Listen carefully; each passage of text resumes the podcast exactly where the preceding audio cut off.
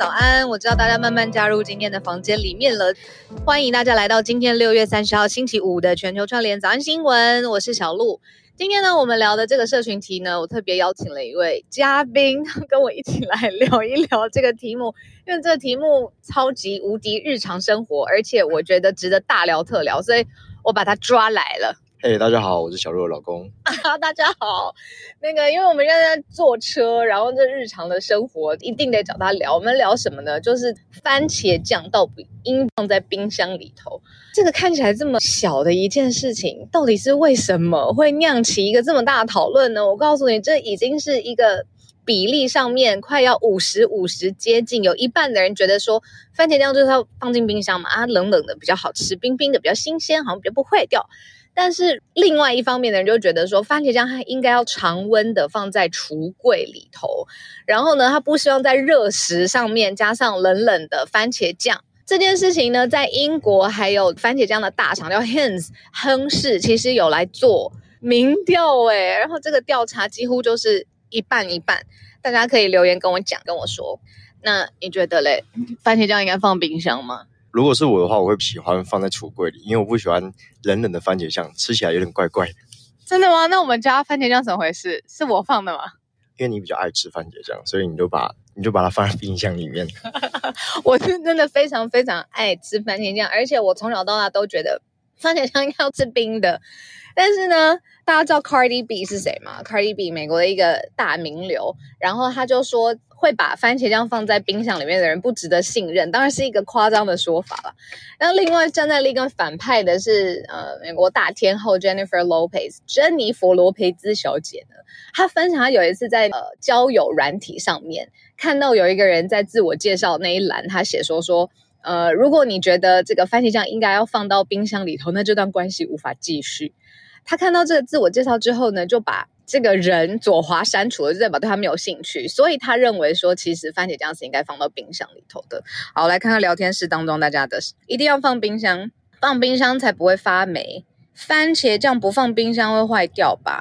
这个特别来宾很赞，很可爱。好，我跟大家最后再讲一下，就是到底这个调查是怎么样接近的。英国的一个电器零售商做了一个两千零二十六名英国人的食物储存习惯，发现呢，百分之四十的民众会把开封之后的番茄酱冷藏起来，但是百分之三十六的民众会把番茄酱放到橱柜当中，所以两者非常非常接近了。哇塞！所以到底应不应该放进冰箱？我刚才有说，这个番茄酱大厂亨氏 Heinz 还有在 Twitter 上面发布一篇声明，他前面写的很礼貌，说是仅提供参考，但是后面就是大冒号写着番茄酱应该要放进冰箱，goes in the fridge，就是告诉你就这么简单，一定要放到冰箱里头。我真的觉得这一题非常轻松，非常可爱。你觉得这题可爱吗？在吃口香糖。他以为他工作已经结束，哎，特别嘉宾，今天星期五嘛，想说让大家轻松一下。然后，呃，这个不是放闪了，但是就是要跟大家讲一下，真的不是放闪。我的先生他是呃早安新闻最早期的听友吧，是一个就是我们那时候甚至 只是遥远认识的朋友的时候，他就在听了。那因为我们两个结婚之后，有的时候我不在。就是他都知道早安新闻发生什么事情，因为我不在的时候，他还是坚持会听早安新闻，所以这真的不是一个放闪，是邀请这个长期支持的听友来上我们特别嘉宾。好，那今天的社群就到这边聊到一个段落了，然后我戴个耳机，因为我们现在在坐车，我不希望有干扰的声音，所以给我一点点小时间。好，来。我们今天有四题的题目要跟大家盘点哦。第一题其实有一些些小小的复杂，我在开播之前还在跟制作人讲说，哎，我担心我掌握不好。可是呢，呃。在现在的时间点，我觉得还是可以带大家了解一下。我们了解一下北欧发生什么事情。乌俄战争之后呢，其实北欧的国家原先包括芬兰、瑞典、挪威，可能对于政治或者是地缘政治上面选边站这件事情没有那么明确的立场表示。可是后来呢，大家都想要加入北约，欧盟会想要有统一的战线的时候，发生了什么事情？我们之前有讲过说，就是在呃。北约的组织里头，每一个成员国他都需要同意新的成员国才有办法加入。现在呢，就发现反对这个北欧国家加入的最主要的两大势力，一个是土耳其，一个是匈牙利。结果呢，好巧不巧，在瑞典这个现在想要积极加入北约的组织当中，发生了有人焚烧可兰经的集会。那结果，瑞典秉持着自己的呃法律上面的决定，没有否决这项集会，结果酿起了一个国际上面的冲突，跟加入可能北约上面的受阻。我们待会第一题来替大家好好讨论。第二题呢，在法国非常非常严重，现在多个城市了，包括了波尔多，包括了不同的城市，发生了很多很多的暴动，竟然跟警察滥杀有关系。好，美国之前才发生弗洛伊德的案件，然后在美国甚至是超过美国多个国家，你说是开花吗？就是遍地开花去响应，结果呢，才没多久，马上又发生了，是一位十七岁的人。他开驾驶了一辆车，然后呢，被临检的时候，最后的结局就是他中枪身亡了。法国警察开枪，可是过程到底是发生了什么事情，让警察要开枪？是因为这个年轻人做了什么事情吗？结果发现，警方的说法跟后来流出的影片有着很大的差异，有一方在说谎，大家非常非常生气。所以，我们待会看看，现在在很多城市不仅酿起了暴动，甚至还有远警伤亡，在法国酿起一波新的针对警察滥权的暴动。再来跟媒体有关。国家地理杂志大家有印象吗？应该对那个黄色的长方形的那个 logo 很有印象吧？National Geography 它裁掉了最后一批专门写稿子的，这叫专职撰稿人。为什么呢？跟这一波华特迪士尼的瘦身很有关系。最后，最后这一题要聊维珍银河，它的第一趟商业太空旅行已经顺利完成了。这一个非常非常不便宜。台币一千多万以上的这个太空旅行，以后每个月都会有一次，因为它已经成正式的成功完成了嘛。有没有人想要参加？我们带来好好聊聊。好，我们要开始今天的早安新闻第一题了。在瑞典这个国家呢，发生了一件事情，就是有人啊，他在街头上面抗议。他说他是伊伊拉克难民啊，然后他就在斯德哥尔摩的中央的清真寺，真的非常非常的挑衅，在清真寺外面呢，他撕毁了可兰经，而且把它拿来擦鞋子，而且呢，他擦完鞋子之后，把一个培根，就是我们日常生活早餐吃的那个培根，whatever，不论任何时间吃培根，反正就把食物丢进这个鞋子里面，然后因为培根很油嘛，然后就把它点燃了。然后两百名的观众目睹这个过程，我觉得就是对宗教文化非常非常不敬嘛。这当然可以理解，这个你烧掉一个典籍，当然就是它有它的政治意涵跟它的宗教意涵在里头。结果呢，瑞典警方就表示说，他们有批准了一项申请，在斯德哥尔摩焚烧可兰经的抗议的行动。不好意思，有这个声音。然后，因为这个时候刚好是穆斯林有一个三天的宰牲节，宰就是屠宰的宰，牲就是牲口的牲。那警方在一个活动当中就有表示，就是说，因为现行的法律说，其实这个焚烧相关安全风险性质不足，证明有理由可以决定驳回这项申请。也就是说，瑞典的警方他同意这项活动可以展开了，那结果就引发了土耳其非常非常生气。为什么跟土耳其有关呢？因为土耳其它现在是北约的成员国之一。刚才我们有讲过说，就是因为北约的它的加入的这个体制，还有它的规章是说，所有的成员国必须要同意新的成员国才可以纳进来。结果瑞典它现在非常的努力，想要加入这个北约，也可以把它理解成靠拢西方阵营，或者是。要保卫自己，因为其实，在北欧，你想想看，这个地理上面的位置，它其实离俄罗斯是非常非常近的。那乌俄战争之后，大家对于说，哎，会有真的大国侵略，或者是不顾现代的文明生活，还是要展开战争这些事情，很多国家都开始反思。那其中，瑞典、芬兰还有呃挪威，就是最明显的例子。结果，因为瑞典警方现在批准了这一项。呃，针对可兰经抗议，而且要焚烧他的行动，就是因为自己的这个法律，他没有这么强烈的动机去反驳这项行动，所以反而惹恼了土耳其。土耳其他就认为说，接下来瑞典在加入 NATO 的过程当中，只要土耳其反对，它其实就没有办法加入了。所以从一个宗教上面的嗯抗议行动，然后因为在他国发生。结果就演变成是在国际上面加入北约的安排跟这个阵营的靠拢上面发生非常大的阻挠。瑞典上诉法院有一个裁定说，哎，警方其实也没有办法驳回这样子的申请。也就是说，在整个瑞典的法律制度、法院制度里面，这样子的申请，他有他的自由。就这个这个要抗议的男子，抗议说自己是伊拉克难民的这个男子，他要焚烧这个东西，如果没有构成安全上面的疑虑，是 OK 的。所以喽，这个瑞典批准了这个烧可兰经抗议，就激怒了土耳其。所以这也是我们今天帮大家盘整的第一则的新闻。好，再来呢，第二则的新闻同样也有一些些呃沉重，因为真的是有人死亡了。这是一个非常非常年轻的法国人，警方说他在被接受临检的时候，他开的是一辆宾士的车子。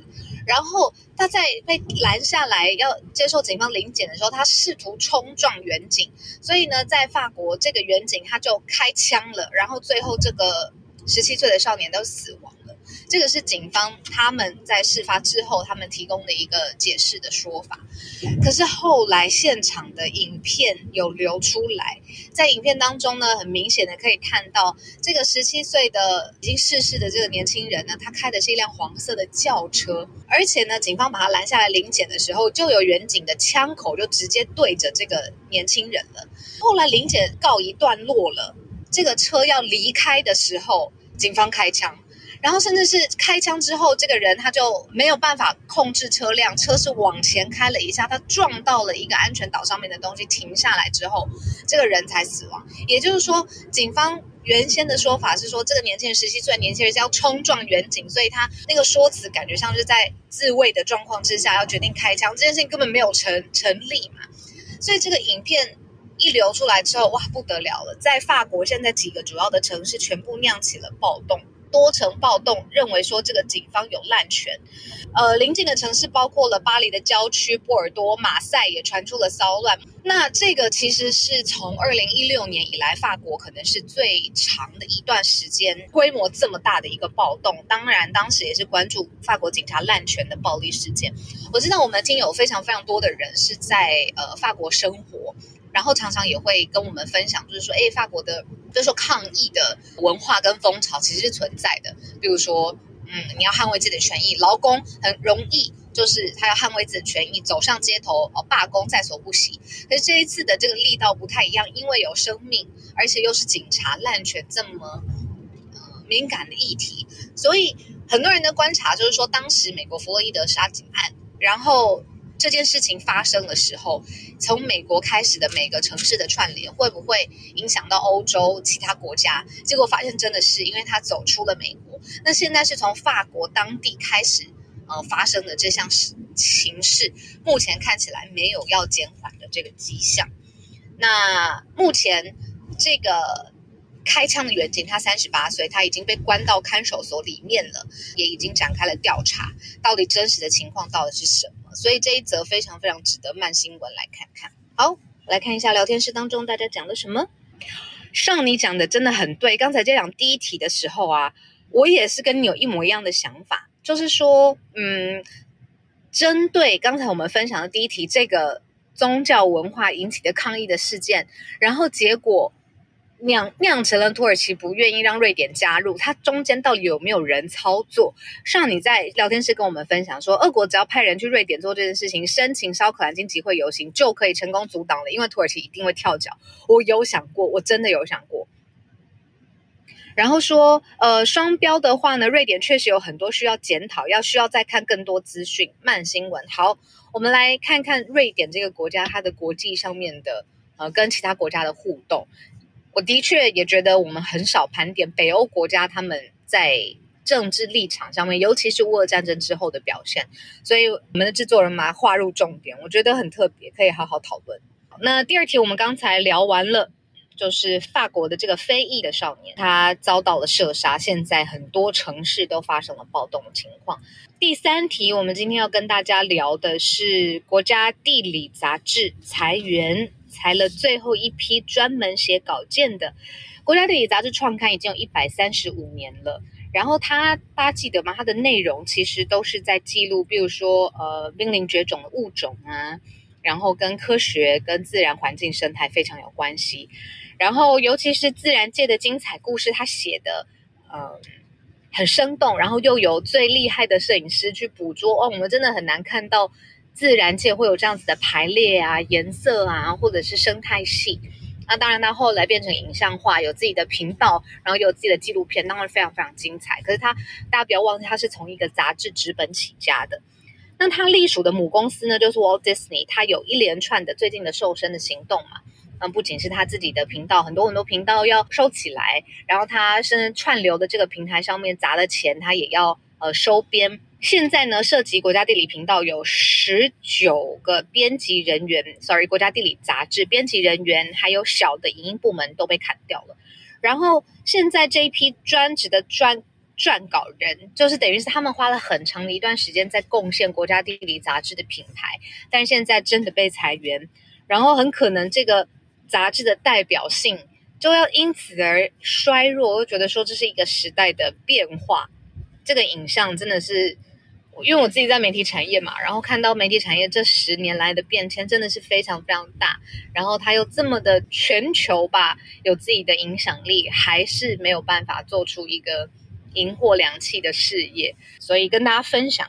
那他的其中一个撰稿人，他就发表一个推文，他就说新一期的地理杂志才刚到，里面呢有我的最新的专题，是我的第十六部的作品。我是一个资深的撰稿人，但这是我的最后一部作品了。我很幸运与一群一群出色的记者一起共事，去撰述这个重要的全球的世界的故事，这是他的荣幸。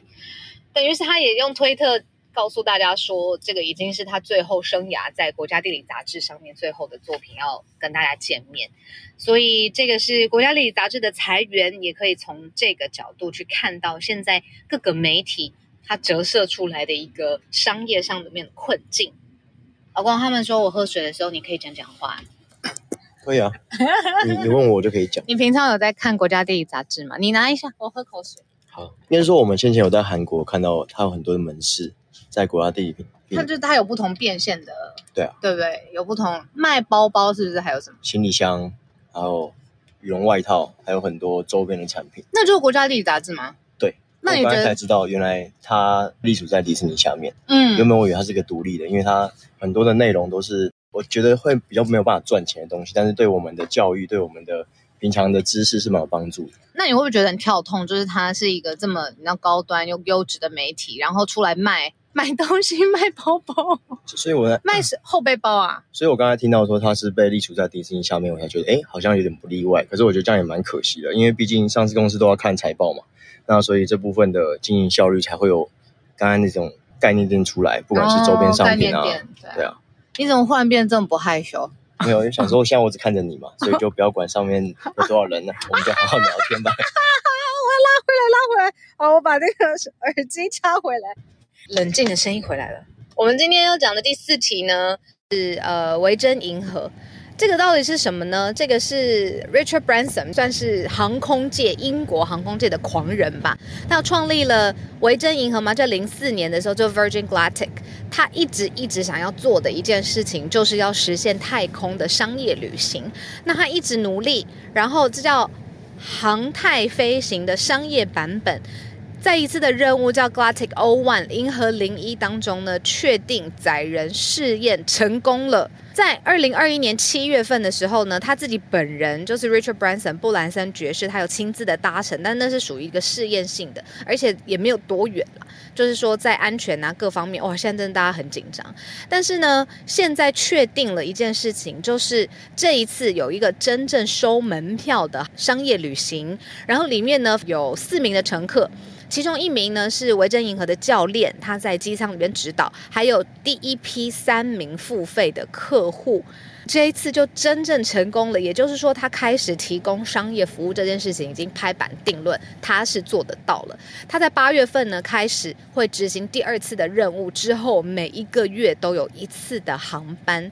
那这个航班刚刚有听到有三位是付费的客户，他可以上去外太空嘛？然后它可以上去太空九十分钟，然后里面九十分钟里头十五分钟是失重的状态，然后它开价是四十五万美元，大约是一千四百万的新台币。那之前有说，那到底是在哪里呢？这个是从新墨西哥州的一个太空港会起飞，然后起飞刚才有说九十分钟这样子，然后里面还看到除了人之外，然后还有一个教练员，类似教练的感觉。航班上面呢还会载十三个研究的设备，就是因为它算是商业航太旅行嘛，那所以它当中也会搭载一些记记录，不论是舱内或者是呃他们想要研究的太空方面的领域的设备的专业设施。所以呢，如果你有一千四百万新台币，你真的很想看看地球以外的太空到底长什么样子的话，这个太空飞机现在已经 available，每个月都会有一次了。欢迎在聊天室当中跟我讲讲你的想法，一千四百万这样子如何？好，我们来看看大家的留言。我真的好怕点开今天大家的留言哦，我现在还是得点开。天哪，God bless me！好，太可爱的一集，下午再听一次。哎，我看不到有关于新闻的留言呢，啊哈，闪爆了！Podcast 版本要原味保留。我跟你讲这件事情呢，是只有我们的制作人大大 Kara 他可以完全决定的。说实话，因为每一次 Kara 他非常非常专业，所以到底哪些要保留，哪些要删除，他觉得太过分，这个是他自己完全他自己的裁量范围，我们就全新的交给他吧。好，很适合今天。周五的心情。好，这两三天呢，就是大家的串联都有一些些嗯小小技术上面的状况，比如说诶，怎么好像忽然间有陌生的人出现，或者是很多很多人举手，所以我有点拍谁，我怕大家有举手，然后我没有看到，因为至少昨天有很多账号就淹没了嘛，对不对？所以今天八点二十九分，刚刚好，我们也差不多快要到串联的时候了。所以，诶，这一位来自纽西兰吗？娃娃，依我的印象，我没有看过你，很欢迎上来跟我们聊聊。然后再来有一位在上班的时候是做制造创意行销，下班的时候是北投的刘太太。刘太太，会拉你上来，欢迎你。真的还是有很多很多新朋友的，我慢慢把大家邀请上来，然后。再邀请上来的这两年来听，为什么为什么不想分享？你后来可以吗？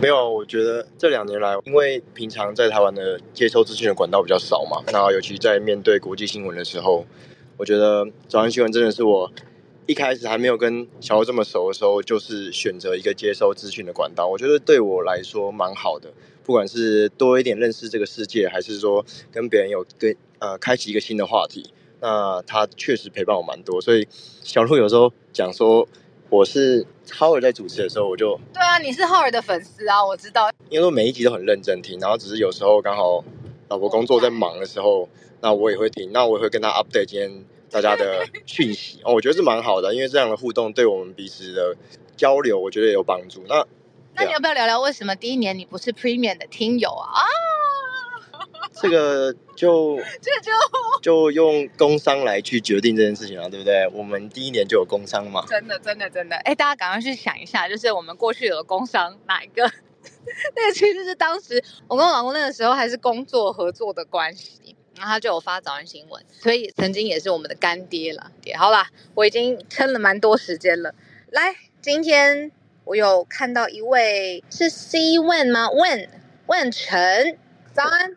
你好，请问听得到吗？完全听得到。早安，今天要跟我们分享什么？喂，我是想要那个分享一下，是美国最高法院就是刚好通过的，因为美国其实之前在那个高等学历，就是算大学的部分，他们一直都会有所谓的种族的加权的部分。嗯、那今天最高法院是已经通过，就是以后这个是违法的。好，喂，你是第一次上来对吗？我没有。哦，对，我是第一次上来，对。那可以跟我们聊一下你人现在在哪里吗？呃，我人算在 Virginia，算 DC 的外围这边。维吉尼亚，然后你在那边念书还是工作？没有没有，我就是住在这边，我现在是住过来住在这边，常住在这边，已经工作了。对对对。哎，所以你对这个呃，到底要不要为了种族这件事情加分这件事，应该是观察很久了吧？对，其实因为其实因为我们本身有小朋友，那、oh. 呃，我们的小朋友其实算是亚洲混白人嘛。那其实，在美国应该算是最混白人，在、嗯、在升学这方面，应该算是最弱势的一个部分。这样子，嗯嗯嗯。就虽然跟在加州比起来，跟加州的家长可能会更有感，因为其实像是这次主要是针对哈佛嘛，他们就是有数据报道说，其实以同样的成绩来看的话，呃，如果你申请哈佛的话，白人的录取率。跟亚洲人其实是远低于呃非裔跟那个 Hispanic，就是所谓的拉丁裔。嗯，目前的这个状况。那其实我因为我身为本身住在 Virginia，Virginia 本身有一个就是全美国最好的高中。嗯它叫做 TJ，就是 Thomas Jefferson High School，就是全美 Number One 的 High School，刚、嗯、好就在我们住的这个附近。嗯，那其实它之前也有同样的问题，因为它是一个高中的部分，它是需要用考试考进去的，因为它是主要是呃针对 Science，就是理科方面的。嗯，那他就是对对科学方面，所以他的学生一直都是百分之四十是四十，我记得好像是四十到五十是亚洲人，然后二三十是白人。哦然后剩下很低的，大概个位数才是 Hispanic 跟所谓的 African American。嗯，那其实他们之前就有一直说，其实之前就有曾经有比较属于少数族裔的说说，呃，你们可以把机会留给少数族裔嘛。然后这时候亚洲人就很错愕，就说，哎，我们也是少数族裔啊。对，但是他们是凭自己的努力，然后跟成绩进去的这样。所以其实这个部分在对传统的亚洲家庭来说，会觉得说，呃，我们也很努力，那为什么我们的机会就比较少？那现在美国目前已经推翻这个。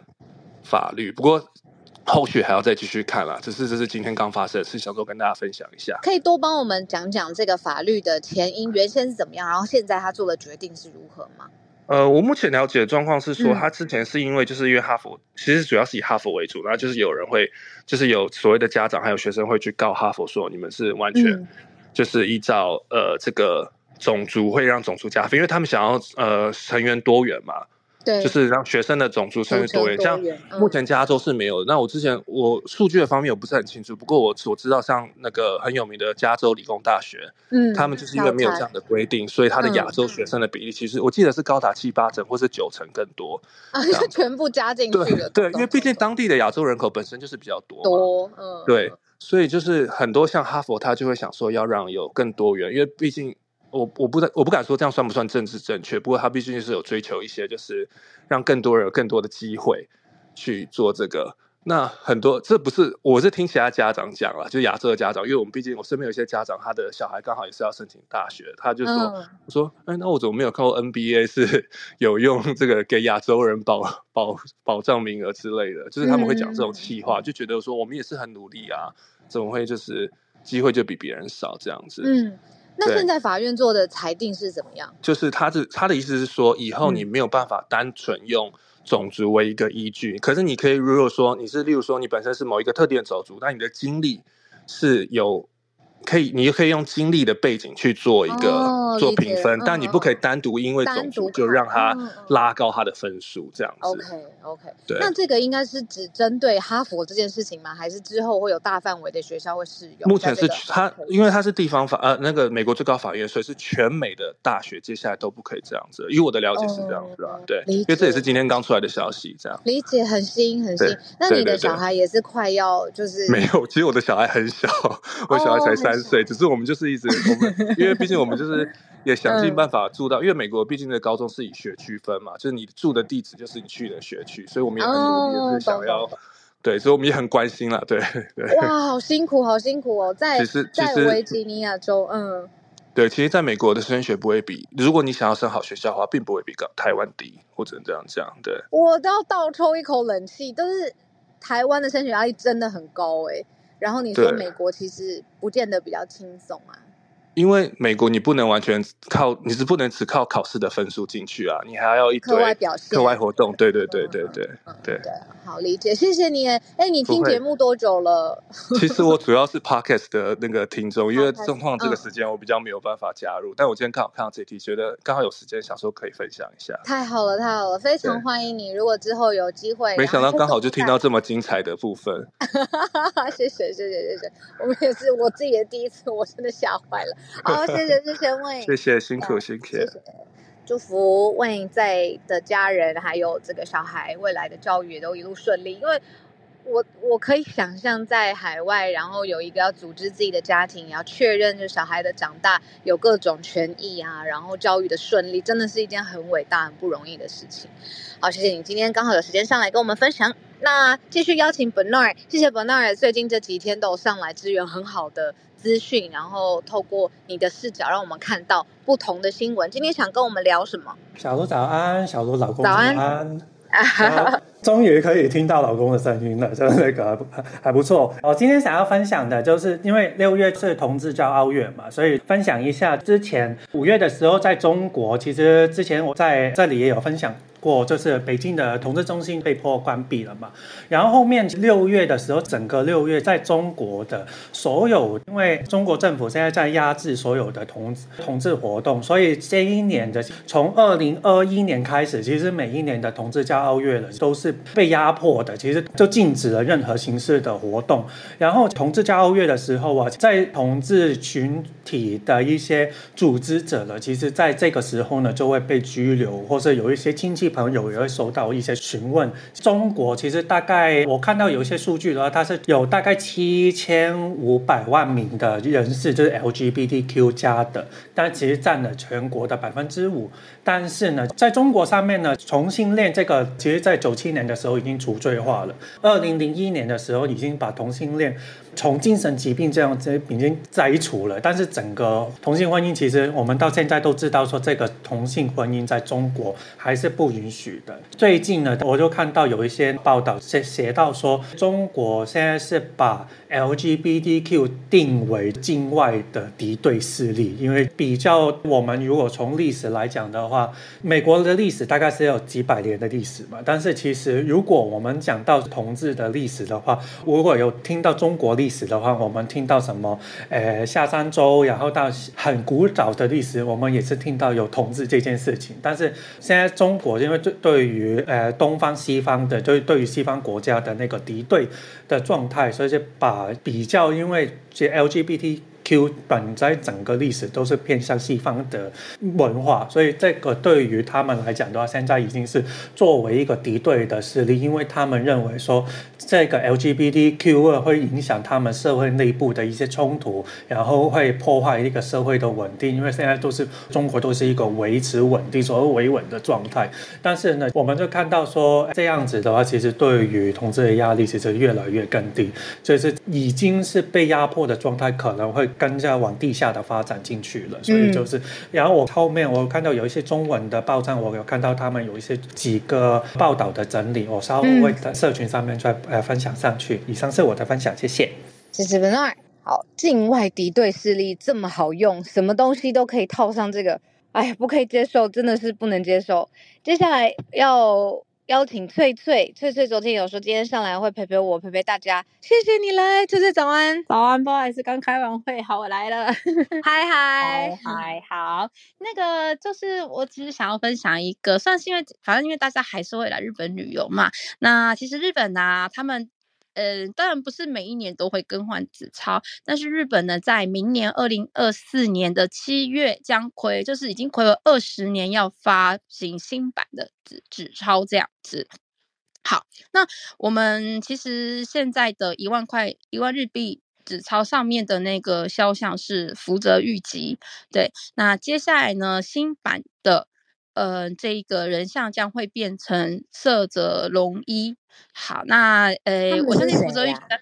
OK OK，呃，先说一下涩泽龙一。好，涩泽龙一他其实是一个，嗯、呃，他在日本算是被叫做日本资本主义之父，因为他其实算是在江户末期出生，然后变成武士，然后后来他在那个呃明治政府的时候也还有担任官僚。那他最主要的话，他是其实从他从官僚身份退出之后呢，他有成立的像是呃第一国立银行，也就是所谓现在的那个瑞穗银行，是日本非常非常大的银行。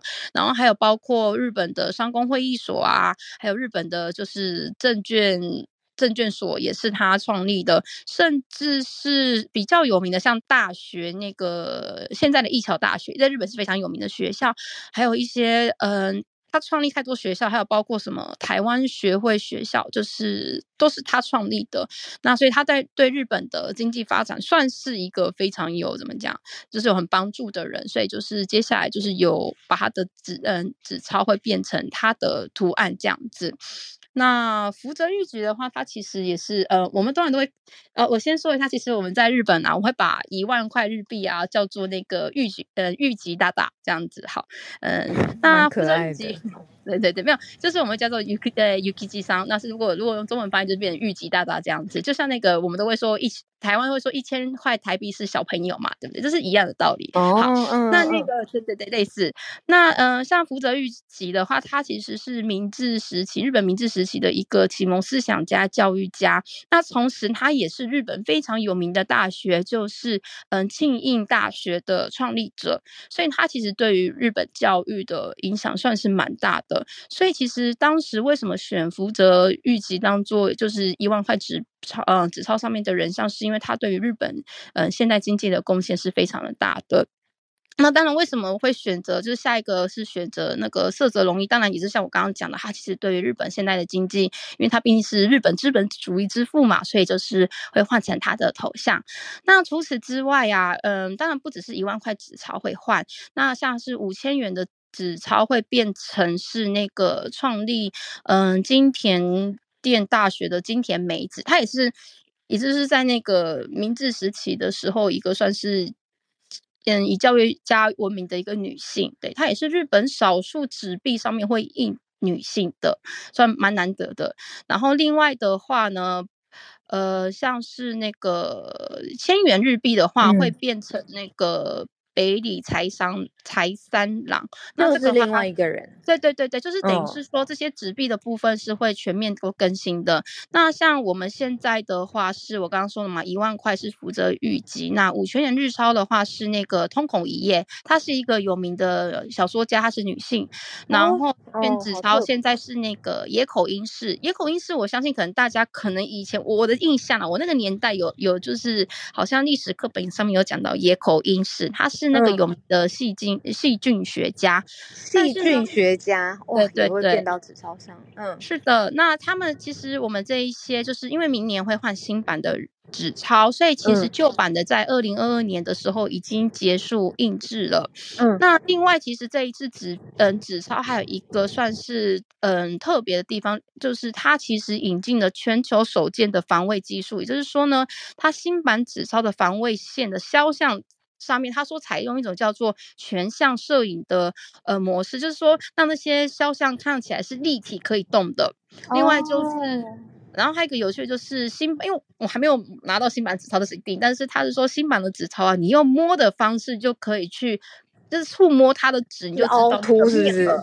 嗯、对，就是可以分辨不同面额，所以其实我还蛮期待的。哦、但是大家也不用担心说，哎，那我现在的纸钞怎么办？是不对，我刚刚正想问，是要回收吗？还是没有没有，会有不会回收，是继续流通的，都有存在，都可以都会存，都会继续存在。因为其实除了我们现在现行用的纸钞以外啊，其实还是有很少数，就是在那个。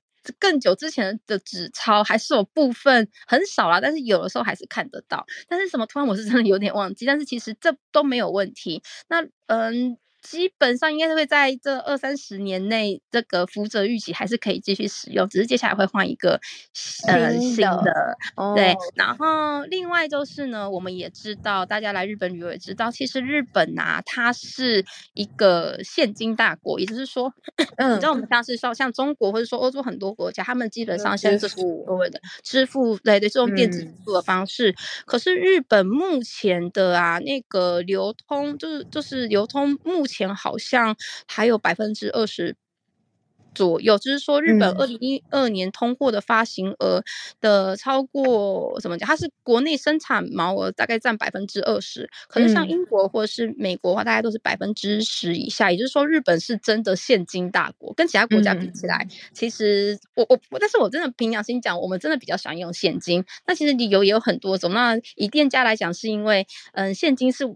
完全不用收手续费的，你知道？那像什么信用卡啊，嗯、或者是各种电子支付，它都是需要收手续手续费的嘛。所以，嗯、呃，我们还是比较喜欢现金，会有一种安全安全安全感。对，会有会有，我理解你在说什么。对对。但但是我必须说，日本的电子支付是很普遍的。例如说，我们也是像我们有 Line Pay、嗯、啊。但是我要跟大家讲，呃，日本的 Line Pay 呢，其实呃，台湾的 Line Pay 是没有办法在日本使用的。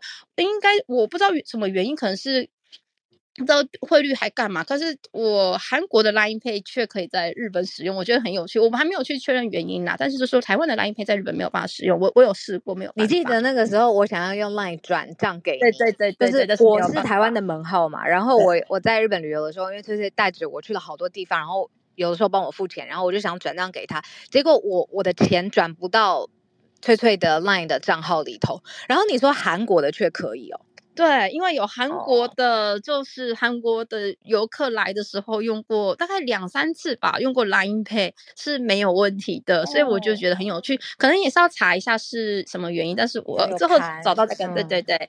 那呃，日本的电子支付很嗯、呃、欢迎嘛，当然很受欢迎啊，只是说。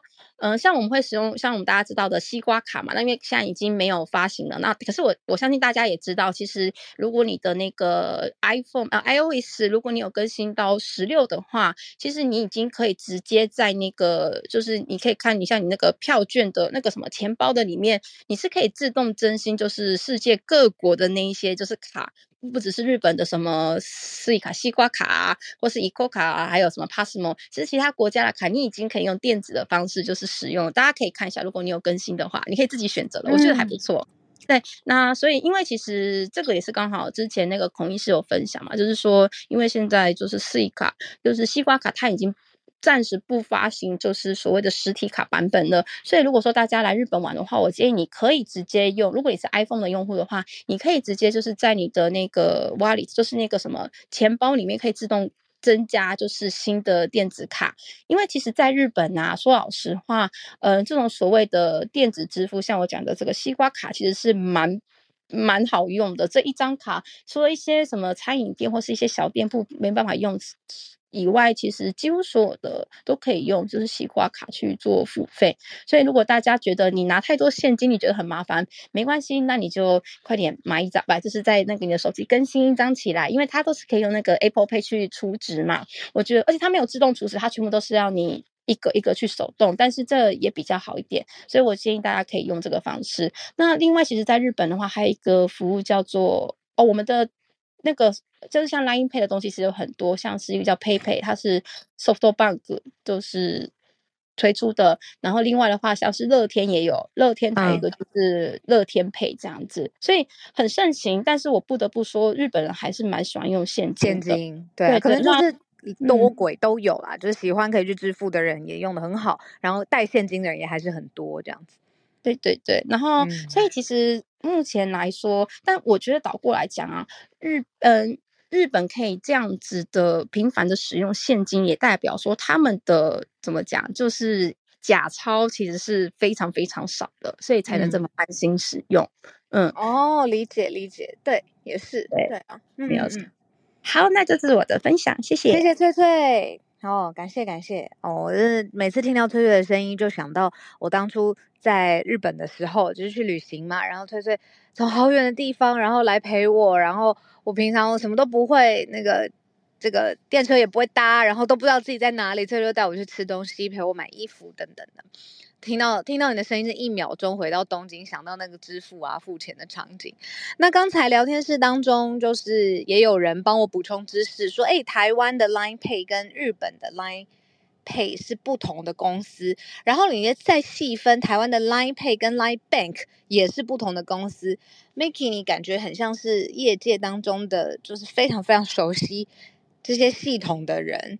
对啊，谢谢你的补充，我才知道原来日本跟台湾 Line Pay 是不同。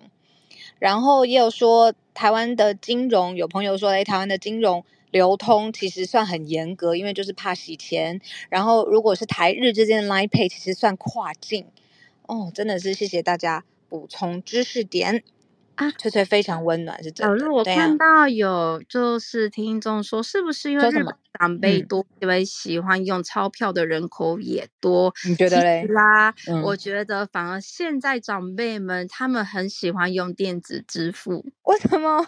因为疫情以后吗？是不是？嗯。为什么？因为很简单，因为拿这么多现金很重，然后要算钱。因为其实我相信大家在旅旅游的时候都有一个想法，就是每一次要拿日币出来，比如说我付个一万两千三百四十五元，好，一二三四五，你要拿一万日币、两千日币、三百日币，你知道吗？每个币值不一样，嗯、那这个困扰其实对日本来讲是一样的。嗯嗯嗯。所以其实对于老人家，因为老人家可能手的动作会比较再更慢一点嘛，可能他们也不想要麻烦别人。嗯、当然，嗯，会用现金的老人家还是多。可是以我自己就是在日本生活的这几年来讲，我觉得用电子支付的老人是老人家，甚至比年轻人还多，因为他们就啊，我跟你讲啊，你就拿去然后储值一下，甚至大家会还要。你看这个就是现金，呃，就是那个点数回馈又这么高，所以其实老人家我看过最多大家喜欢用的是像是西瓜卡。那最近的话，就是我刚刚讲的像是佩佩或是乐天 Pay 这种，他们目前在老人家之间其实还蛮流行。那我觉得一部分是因为佩佩他们这一些都有很努力在做广告。说我们讲的电子支付，我们叫做 cashless，就是 cashless，就是不用用现金的这种方式。其实，在老人家之间，我觉得是流行的，尤其是在那个都市区的话，我看大家用现金的有。变少不对，就是变比较少那样子。理解、嗯、哇，真的是哎、欸，这种支付行为啊，你用什么东西真的好日常哦。然后我刚才就觉得很贴近，就觉得好像离日本社会 又更理解了一些。谢谢翠翠。然后哇，你看聊天室也很多人有感觉，就是因为毕竟我们去日本旅游付钱，当然就是非常重要的一环，不可能跳过这个嘛。好啦，今天谢谢大家，然后在一周的最后一天跟大家一起保持串联，谢谢你们。呃，刚才我有收到，就是北投刘太太，北投刘太太她有说，因为她现在正在路上，然后呃下次再有机会再来跟我们分享，随时欢迎你。我一直觉得很开心，就是会有不同的。你看，我们今天有维吉尼亚，维吉尼亚州的家长，然后翠翠来自东京，北投刘太太她在行走的过程当中，她有文字跟我们一起沟通，然后在她今天想跟大家分享的有放。在聊天室当中，大家也可以一起多看看。那就继续欢迎大家，可以有不同的串联的声音来到我们的平台上面。然后明天已经是周六周日了，我们早安新闻其实呃团队很紧密的一直在规划下一次的专题讲座。大家还记得就是嗯，我们有请大家玩一个闯关的游戏吗？既然这个游戏已经停止了，可是那个点数其实是可以拿来兑换，兑换什么呢？就是我们每每一次都会不定期一季会有一个深度的专题讲座，那是我们呃特别挑选，觉得说哇，这个知识密集度非常非常高，值得花一个小时的时间好好把这些事情讲清楚的讲座，想要回馈给我们听友的。那我们已经在规划这一季度的专题讲座，我们录音的时间也已经挑出来了。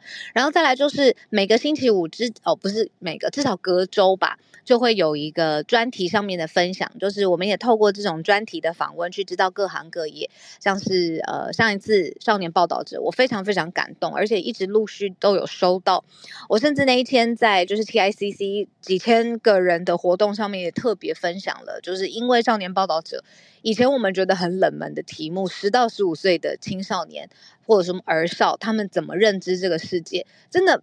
这个比较冷门嘛，它一点都不腥膻色啊！你看现在 Me Too 的风潮这么大，对不对？什么什么还会有媒体，就是去做另外一个这个相对来说，你看又是非营利组织，可能过去不是那么多人在关注的媒体。诶，结果我们做了，我们做了这个之后，我收到好多好多家长，他说：“诶，开启我。”呃，得到一个帮助，知道原来可以去这边找资料。我也想让陪小孩读新闻，或者是我终于知道要怎么跟小孩解释什么什么了，我都觉得非常非常暖。所以我们也在想说，哇，这样子的专题，就是星期五的专题的触角，我们要继续把它开枝散叶，把它扩散开来，这样子。哦，我觉得我现在比较冷静，因为我老公已经离开了，他去忙他的事情了。我就觉得我的脑袋有比较冷静下来，不会一直吃螺丝。谢谢大家。然后我还要想讲什么东西？下个礼拜浩尔会正式归队了，我们两个人就是会合体。我我自己下来的时候，我会跟我的朋友讨论，我会跟我的同事讨论说，哇，两个人主持跟一个人主持的差别到底是什么？我可以很直接的讲出来。我觉得我跟浩尔搭配的时候，我比较放松，我也可以比较把我嗯资讯以外的情绪的流动比较很自然的跟大家分享。要不然我会觉得，哇，我一个人的时候我。要确定资讯没有错，然后确定哇，我们的收收听没有状况，聊天室当中大家的反馈我有照顾到，因为有一次我就是没有照顾到嘛，然后就酿成蛮大灾难的这样子，然后我就会比较非常紧绷，然后所以我自己我相信跟大家听友都很一样，我也很期待浩尔回来可以带来更多他在欧洲有关的见闻，尤其我们今天的盘盘点的第一题跟瑞典有关嘛。对，所以这就是我们接下来早安新闻的安排了。我也会希望很不定期的让大家知道，就是早安新闻到底在哪里，然后会往哪个方向继续努力前进。那所以也很谢谢一直一直跟我们串联的这些朋友们，你们是呃这个节目百分之五十、百分之五十以上现在还可以留存的原因。然后也谢谢 Premium 跟 Premium VVIP 的听友们。然后我知道我很久。没有，就是在，应该说是从来没有，不是很久没有。我记得之前我先生他会偶尔有一两句声音，但是我从来没有在任何一个公开的 任何的平台上面让他跟我的节我的节目跟我的工作有接触。这这第一次也献给早安新闻了，谢谢大家不弃嫌。对啊，好啦，那就祝福大家今天有一个美好的。周五，然后迎来周末的假期哦。对对对对对，我想到最后一件事情，我谢谢所有推荐我好吃的淡水小吃的朋友，你们真太厉害了，给我地图按图索骥。我在淡水吃的肥布布，就是真的很好吃，就是那种很在地的炒面呐，然后还有。嗯，早餐店，然后小吃店，然后甜点店，哦，我还有很多要去探索的。我继续在这个周末来努力，那就到这边告一段落喽。谢谢大家陪我呢，祝福大家美好周末，我们下周一再见。